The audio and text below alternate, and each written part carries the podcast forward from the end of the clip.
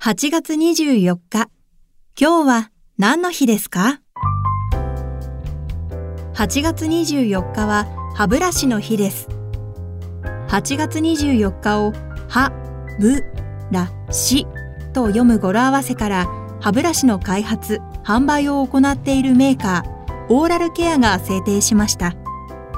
歯科医院でも扱われる歯ブラシ、タフト24などを取り扱うオーラルケアによれば、歯ブラシは使う人の口の中の状況に合わせてブラシの硬さを選ぶことが重要で、交換の目安は1ヶ月に1回くらいだそうです。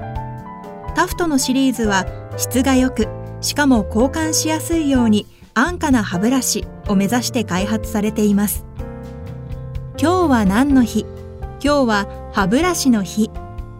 ナビゲーターは私、加藤綾乃が務めました。また明日、お耳にかかりましょう。